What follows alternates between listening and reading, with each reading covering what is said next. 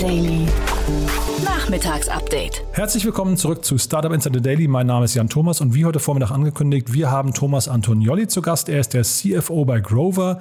Grover hat gerade eine Riesenrunde gedreht, vor allem durch ein sogenanntes Asset-Backed Financing-Modell und was es damit auf sich hat und vor allem auch, was Grover mit dem ganzen Geld vorhat und wie überhaupt sich das ganze Modell rechnen kann und so weiter und so fort. Also eine Menge Fragen an Thomas, der die wirklich mit Seelenruhe beantwortet hat und sich, finde ich, sehr tief hat in die Karten gucken lassen.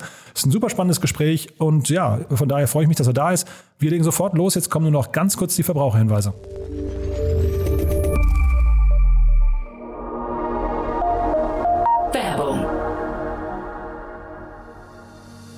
Diese Folge wird präsentiert von Safdesk, der digitalen Buchhaltungssoftware. Die Gründer Fabian Silberer und Marco Reinbold hatten es sich zum Ziel gesetzt, Selbstständigen und Kleinunternehmern den Arbeitsalltag zu erleichtern. Als Söhne von Selbstständigen kennen sie das Problem der nervigen Buchhaltung und haben daher eine Plattform geschaffen, auf der Unternehmer ihre Finanzen stets im Blick haben und mit der die Buchhaltung einfach von der Hand geht. Sichere dir jetzt 100% Rabatt auf die ersten sechs Monate auf www www.safdesk.de slash startupinsider.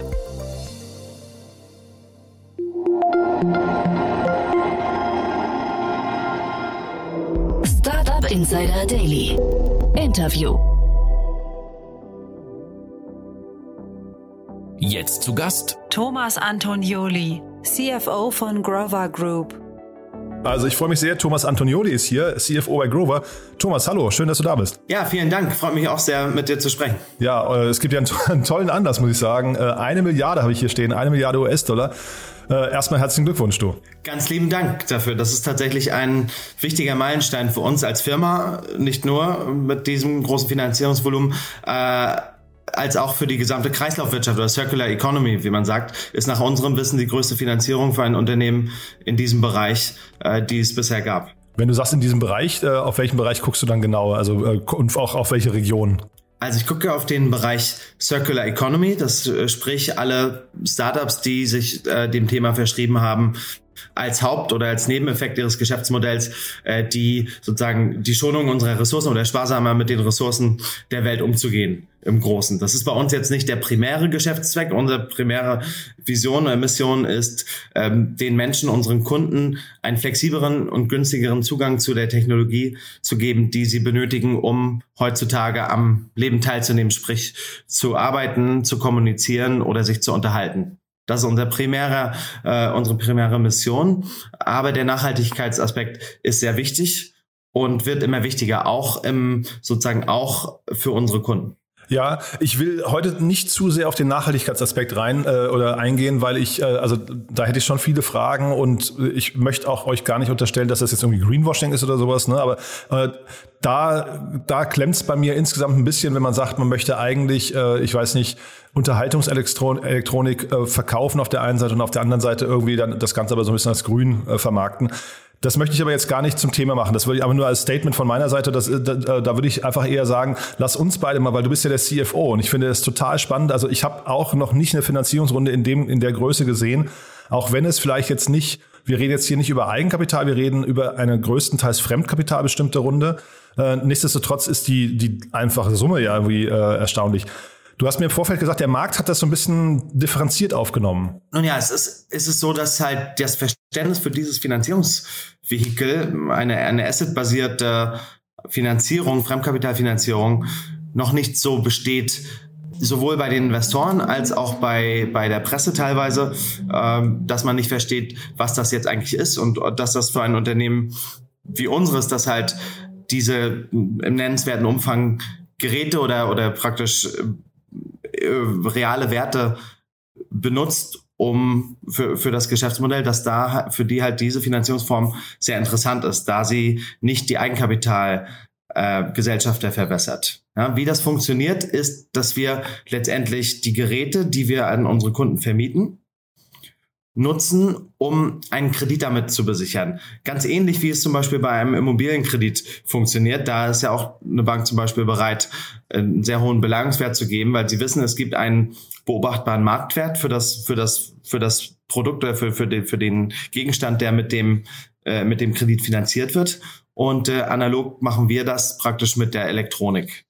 Und das ermöglicht uns halt im, in unserem relativ frühen Stadium, wo wir noch nicht ähm, Zugang zu Bankkrediten haben, aufgrund, un, dass wir noch nicht profitabel als Gesamtunternehmen sind, ermöglicht es uns hier signifikante Kreditvolumina aufzunehmen, da die Kreditgeber praktisch ein besichertes, eine Besicherung haben, die auch von dem Rest des Unternehmens praktisch um der Technologieplattform sauber abgetrennt sind. Hm. Ich finde äh, die Analogie total spannend, weil ich habe mich das im Vorfeld auch gefragt und vielleicht ist damit die Frage eben an dich.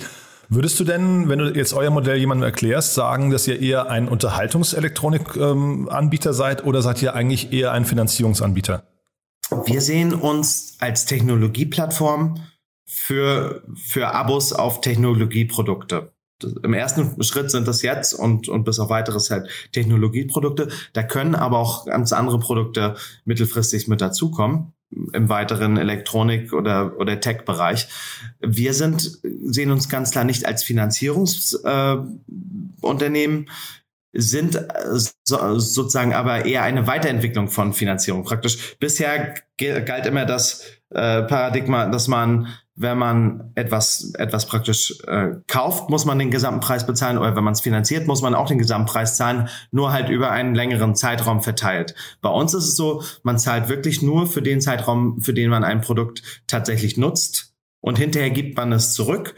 Wir arbeiten es auf und vermieten es an den nächsten Kunden weiter und das ermöglicht uns letztendlich ähm, eine gute Marge auf jedem einzelnen Produkt zu machen trotzdem jeder einzelne Kunde, der es nutzt, nur einen Bruchteil des Kaufpreises zahlt für seine oder ihre persönliche Nutzungsdauer. Und das ist letztendlich der sozusagen die große Innovation, die in unserem Geschäftsmodell steckt. Genau, das ist aber jetzt aus primär aus Endkundensicht gedacht. Ne? Aber wenn ich jetzt mal auf euer Geschäftsmodell gucke, dann ist eure Wert Wertschöpfungskette entsteht doch wahrscheinlich an anderen Stellen. Ne? Die entsteht doch wahrscheinlich zum einen an sehr guten Einkaufskonditionen und dann eben wahrscheinlich eben an diesem Finanzierungsaspekt. Ne? Ähm, äh, oder wo würdest du euren oder ist es hinterher ist es hinterher die wirklich lange Vermiet, Vermietdauer bei den bei den Kunden weil ich habe also ich habe gesehen wahrscheinlich also euer Modell muss man vielleicht auch nochmal erklären ähm, und vielleicht musst du dazu auch sagen wie lange man bei euch in der Regel mietet weil ich habe gesehen das ist natürlich ein sehr abnehmender Monatsbeitrag ne? wenn ich einen Monat miete dann ist der sehr hoch drei Monate ein bisschen weniger und dann ab zwölf Monaten wird es eigentlich erst so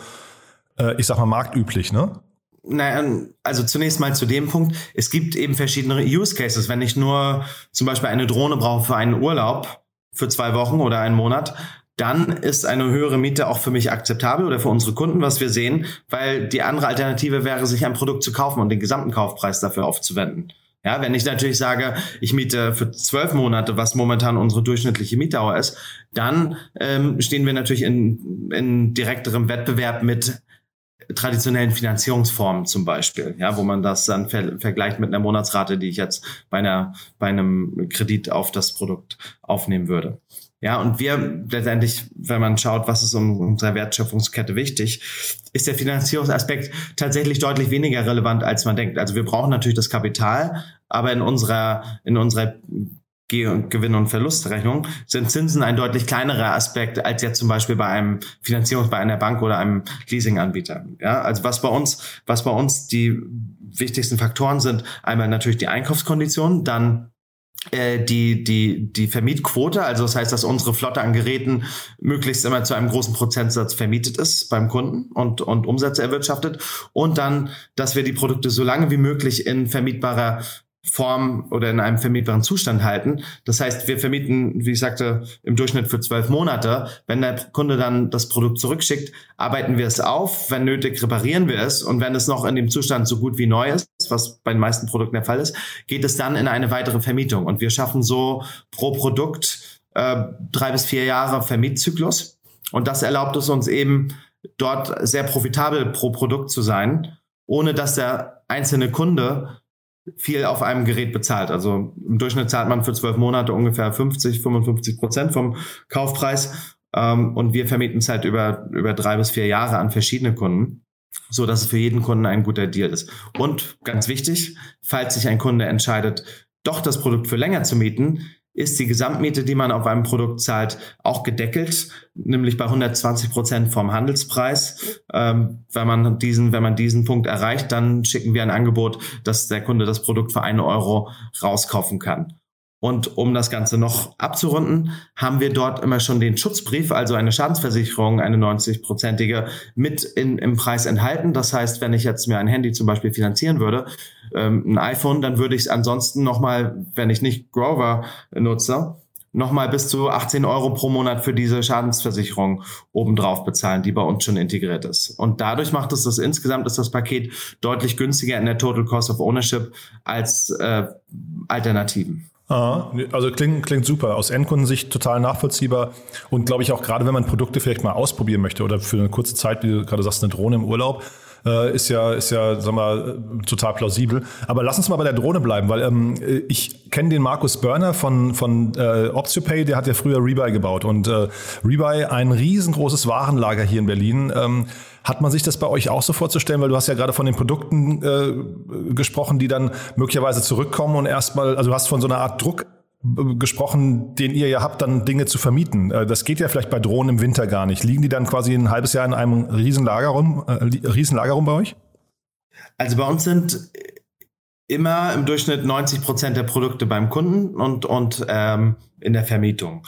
Es gibt Produkte, die sind saisonal, ja, verschiedenste. Die Drohne ist ein Beispiel. Ähm, und es gibt Produkte, die sind nicht saisonal. Bei den Produkten, die saisonal sind, haben wir insgesamt haben wir ein sehr, sehr sagen, datengetriebenes, sophisticated äh, Category Management Team, das halt auch schon bei der Einkaufsentscheidung überlegt, ob wir dieses Produkt dann auch über das Jahr hinweg praktisch kontinuierlich vermieten können. Das heißt, im Sommer könnten wir vielleicht ähm, 100.000 Drohnen vermieten, aber wie du schon sagtest, könnten wir wahrscheinlich 100.000 Drohnen das ganze Jahr über vermieten. Deswegen kaufen wir vielleicht nur 50.000 Drohnen, äh, von denen wir wissen, dass wir dann im Sommer vielleicht nicht alle Kunden bedienen können, aber dafür das Produkt über, über das gesamte Jahr vermieten können. Mhm. Ich habe in eurer Pressemeldung zwei Zahlen äh, gefunden, die ich nicht so ganz einordnen kann. Da wurde zum einen gesprochen von aktuell 250.000 äh, vermieteten Geräten und dann äh, von 475.000. Ich glaube aber, wenn ich es richtig verstehe, sind die 250.000 in dieser aktuellen Jahreshälfte gewesen, ne? Genau, also momentan haben wir insgesamt eine Flotte von 250.000 Geräten und 475.000 ist die Anzahl der Rezirkulierung. Das heißt, wie viele Geräte wir schon sagen nach Rückgabe der Miete weiter zirkuliert haben. Und das ist eben eine Metrik, die für den Nachhaltigkeitsaspekt wichtig ist. Mhm. Ja, nee, total, total nachvollziehbar. Äh, und ich, ich hatte dann im Vorfeld mir überlegt, ob also so ein Mediamarkt und Saturn und so weiter, also diese ganzen Elektronikanbieter oder Unterhaltungselektronikanbieter, ob die euch jetzt quasi eher als Konkurrenten begreifen, aber habt dann gesehen, dass ihr mit denen sogar Kooperationen abgeschlossen habt, ne? Genau, wir arbeiten mit Mediamarkt Saturn oder der Economy Gruppe jetzt seit 2000, seit Anfang 2017 erfolgreich zusammen. Wir waren zunächst im Online-Bereich integriert und haben das dann auf das gesamte Offline-Netzwerk in Deutschland ausgerollt. Die Partnerschaft ist für beide Seiten, soweit ich es beurteilen kann, ähm, einträglich, ja, sonst würde sie wahrscheinlich so lange überlebt haben. Und wir haben auch andere Partner dort, wie zum Beispiel Gravis, Euronics äh, etc. Und was jetzt dazu kommt, ist, dass viele Hersteller auch selbst ihre eigenen Kanäle ähm, und sagen, weiter vorantreiben wollen. Und da können wir auch mit integriert sein. Zum Beispiel bei Samsung. Auf samsung.de kann man auch das neueste Samsung-Telefon von Grover mieten. Und das ist auch ein Bereich, den wir in Zukunft für interessant halten. Und dass äh, zum Beispiel Amazon jetzt hingeht und das einfach quasi so als Feature mit anbietet, das glaubst du nicht? Oder ist keine Gefahr für euch? Das kann ich nicht beurteilen, was, äh, was Amazon vorhat. nee. ähm, ähm, wir machen unser, wir machen unser Geschäft. Wir haben eine zunehmend starke Marke in dem Bereich und wir sind halt auf eine bestimmte Kategorie fokussiert, in der wir Domain-Kompetenz haben. Mhm. Und das hat man ja zum Beispiel auch bei, bei Mode gesehen oder anderen Bereichen, dass dort Spezialanbieter doch deutlich äh, gut mit, mit Amazon-Wettbewerb äh, äh, treten können. Selbst wenn Amazon sich das vornimmt, wie zum Beispiel im Modebereich. Ja. Nee, mir geht es so ein bisschen um die Verteidigbarkeit eures mhm. Modells, ne? dass mhm. man halt im Prinzip weiß, wo sind eure Kernkompetenzen. Und mhm. das könnt ihr, also ich nehme euch jetzt nicht als totale Tech-Company wahr, ne? wo man jetzt sagen könnte, wir haben hier ein paar Algorithmen entwickelt, die sind so krass, dass die Amazon nicht kopieren könnte, sondern hier geht es ja eher dann eben um eine Endkundenansprache, Verführung und dann auch um Pricing wahrscheinlich, ne? Man darf das nicht unterschätzen, wie viel Technologie da tatsächlich unter der Motorhaube steckt. Ich wollte es auch nicht, Ganze, reden, nicht falsch verstehen, da, ne? Nee, nee, genau. Ich, ich nehme das aber mal nur ein paar Punkte dazu. Natürlich dieses ganze Geschäft mit diesen sagen, relativ kleinteiligen Geräten wäre nicht möglich in einer Welt mit Papier und Stift. Ja, das funktioniert nur äh, auf Basis äh, mit mit IT-Systemen. Wir sind sehr datengetrieben im Category Management. Wir haben ein, ein, eine Bonitätsprüfung, die äh, sehr viele Faktoren beinhaltet, haben da ein großes Data Science Team, was tagtäglich daran arbeitet, das zu verfeiern, auch äh, sagen dem Kundenpunkt genau die die richtigen Produkte zu empfehlen und halt auch zu wissen, welches Produkt äh, sollten wir jetzt kaufen? Welches Produkt hat, hat eine hohe Wertstabilität zum Beispiel? Wo haben wir eine Nachfrage über die ganze Saison? Das heißt, da haben wir, dadurch, dass wir jetzt sechs Jahre am Markt sind, auch schon enormes Know-how aufgebaut, dass man selbst, äh, wenn man Amazon ist, mit allem Geld der Welt nicht von heute auf morgen replizieren kann. Also unsere, unser Know-how steckt tatsächlich oder unsere, unsere Modes stecken neben dem, neben der Größe, die wir jetzt mittlerweile schon haben, die es für andere Startups aus meiner Sicht wahrscheinlich schwierig macht, dort ähm, gegen anzukommen, ähm, haben wir halt diesen ganzen Erfahrungsschatz an Daten äh, über unsere Kunden als auch über die Produkte über mehrere Marken hinweg, weil wir, man, man muss ja verstehen, dass wir eine lang anhaltende Kundenbeziehung haben. Das heißt, die Kunden bleiben bei uns über vier, fünf Jahre. Das wir jetzt sehen in unseren ältesten Kohorten, die sind unglaublich loyal. Und wir wissen dann natürlich auch ganz genau, jetzt kommt ein neues Samsung-Telefon raus wie viele Apple-Kunden switchen denn jetzt, geben ihr iPhone zurück und holen sich das neue Samsung? Äh, oder wie wahrscheinlich ist es, dass jemand, der ein, der zum Beispiel ein iPad hat, dass der sich auch eine Playstation dazu mietet? Solche ganzen Sachen, die wir halt wissen und die es uns erlauben, äh, profitabel zu sein und unseren Kunden ähm, ein, ein gutes Erlebnis zu bieten das sind aus, aus meiner Sicht halt unsere Modes. Ja, nee, total nachvollziehbar. Du hast jetzt gerade schon andere Startups angesprochen. Ich habe versucht mal rauszubekommen, ob es Wettbewerb gibt für euch hier. Ähm, also habe einfach mal geschaut, wo man eine Oculus mieten könnte. Da gibt es ein paar Unternehmen, aber die sind, glaube ich, alle nicht so etabliert wie ihr, ne? Nach unserem Wissen, nach meinem Wissen nicht. Es gibt einige Wettbewerber im B2B-Bereich. B2B ist für uns ungefähr 15 Prozent des Geschäftsvolumens. Dort gibt es einige andere Anbieter, die wo ich keinen Einblick in die Größe habe. Auf der Privatkundenseite gibt es nach meinem Wissen Europa als auch weltweit niemanden, der in der, der das in der ähnlichen Größenordnung heutzutage macht. Ach, weltweit sogar. Wow. Das ist also, das ist eine Aussage, muss ich sagen. Toll, Thomas.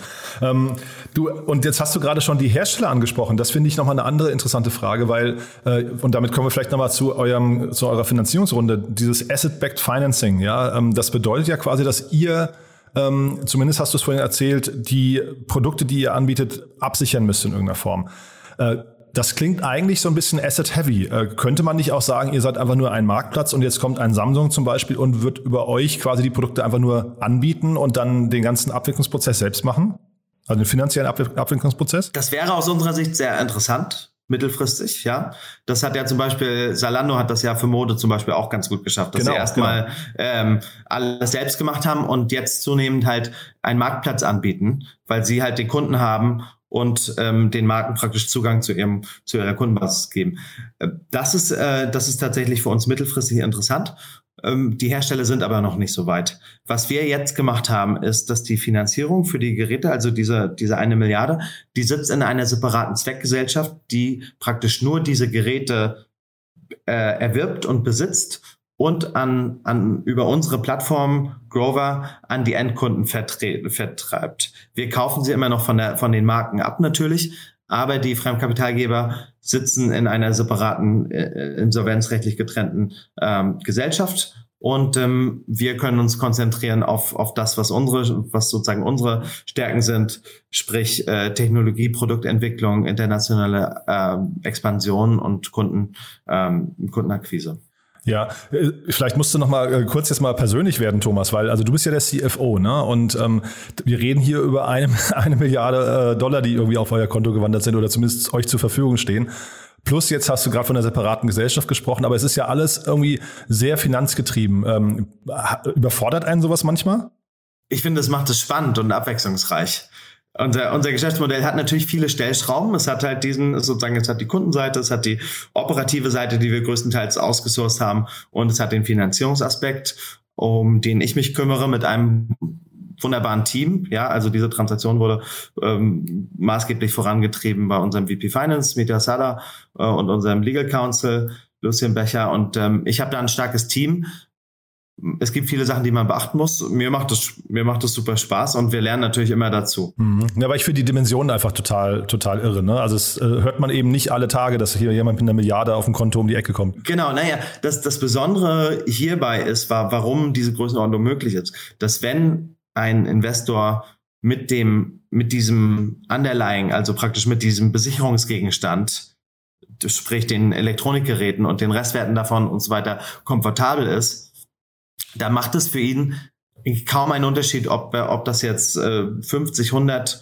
Millionen sind oder eine Milliarde oder in unserem Fall 850 Millionen Euro. Das macht dann nur noch marginal Unterschied. Man hat ja ein sehr granulares Portfolio, was praktisch diesen Kredit besichert. Und ähm, das ist letztendlich auch eine, eine Entwicklung, die erst in den letzten Jahren gekommen ist, dass überhaupt dieses, diese Finanzierungsmittel ähm, praktisch Unternehmen in der Wachstumsphase, die noch nicht insgesamt profitabel sind, so zur Verfügung steht. Andere Bereiche machen das ja schon seit Jahrzehnten, sprich Automobilhersteller zum Beispiel machen solche Verbriefungsstrukturen schon seit sehr langer Zeit erfolgreich. Und wann war euch denn klar, dass das Ganze quasi über eine Kreditlinie, nenne ich es jetzt mal, also über eine Fremdkapitallinie ähm, äh, funktionieren muss oder kann? Also, weil auch das ist ja jetzt für ein Startup nicht ganz selbstverständlich, dass man da in so einer Dimension sich Geld sichert. War das alternativlos oder habt ihr auch quasi parallel darüber nachgedacht, das auf, äh, auf einer Eigenkapitalebene abzubilden? Haben wir eigentlich schon sehr früh, wir haben es eigentlich schon sehr früh gesehen, dass das nicht funktionieren kann mit den erwarteten, mit den Return-Erwartungen von Venture Capital, dass man jetzt diese, diese VC-Dollars nimmt, um damit Laptops zu kaufen. Ja, von daher war, da, von daher war es klar, dass wir uns da was anderes überlegen müssen, auch um die Größenordnung, um skalieren zu können.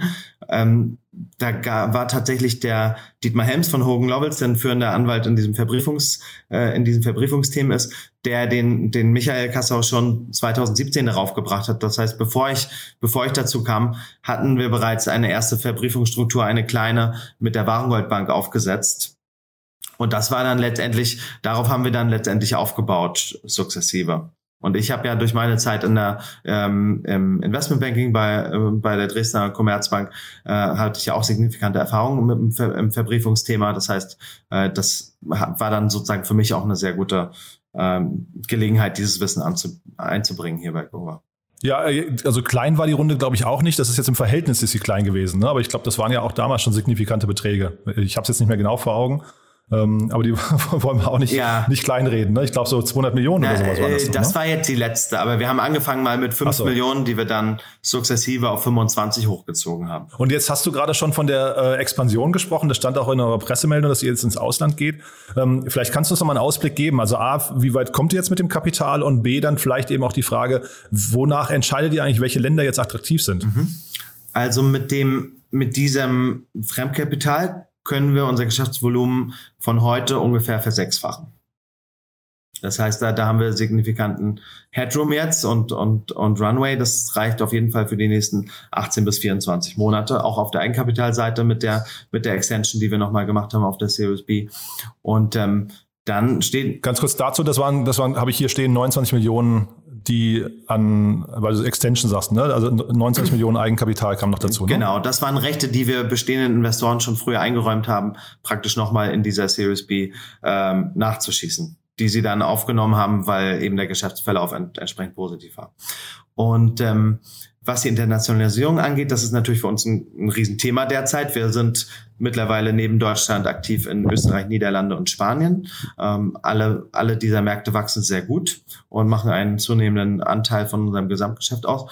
Und ähm, als nächstes steht natürlich in Europa, wollen wir unsere Position konsolidieren ähm, und dann ähm, irgendwann äh, in, in, wie soll ich sagen, in nicht allzu ferner Zukunft wollen wir auch den Blick über den großen Teich wagen. Aber das ist sozusagen ah. noch nicht, nicht ganz spruchreif. Sehr spannend. Aber eure Position konsolidieren heißt nicht, weil das lese ich an eurer Finanzstruktur nicht raus, dass ihr auch Übernahmen plant, ne? Es gibt jetzt, Stand meines Wissens, gibt es da keine, keine Wettbewerber in der Größenordnung, die das sozusagen, für die das Sinn machen würde.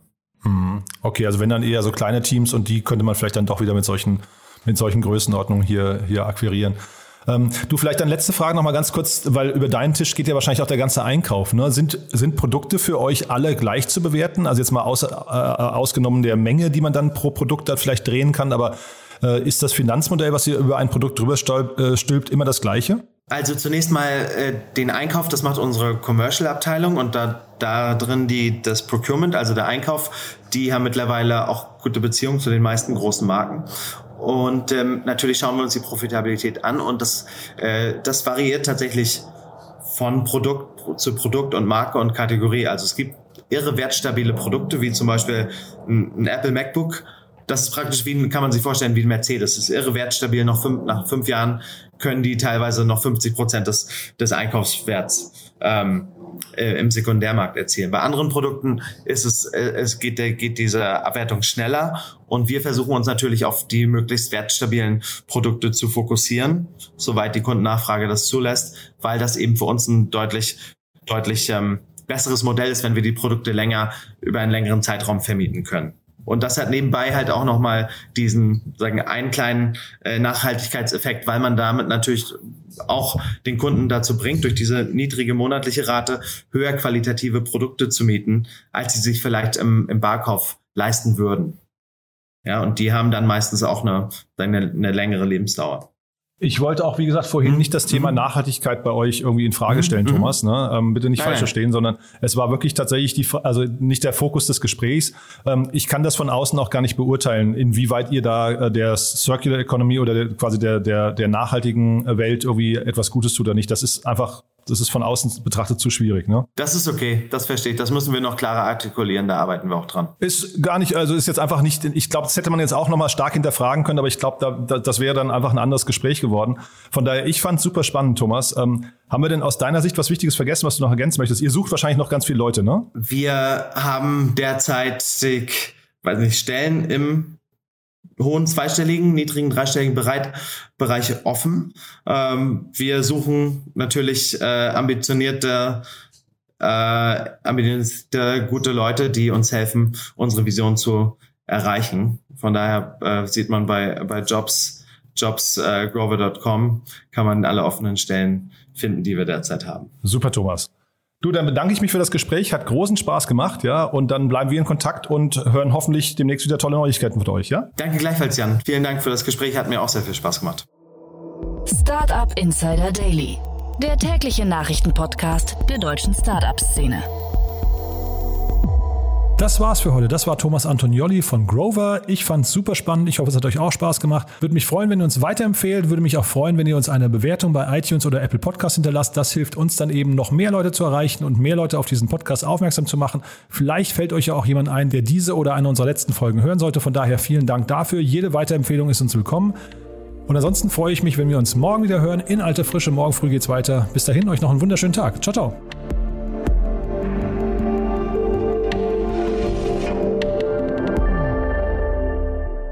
Diese Folge wurde präsentiert von Safdesk, dein Partner für smarte und digitale Buchhaltung. Mehr Informationen unter www.safdesk.de.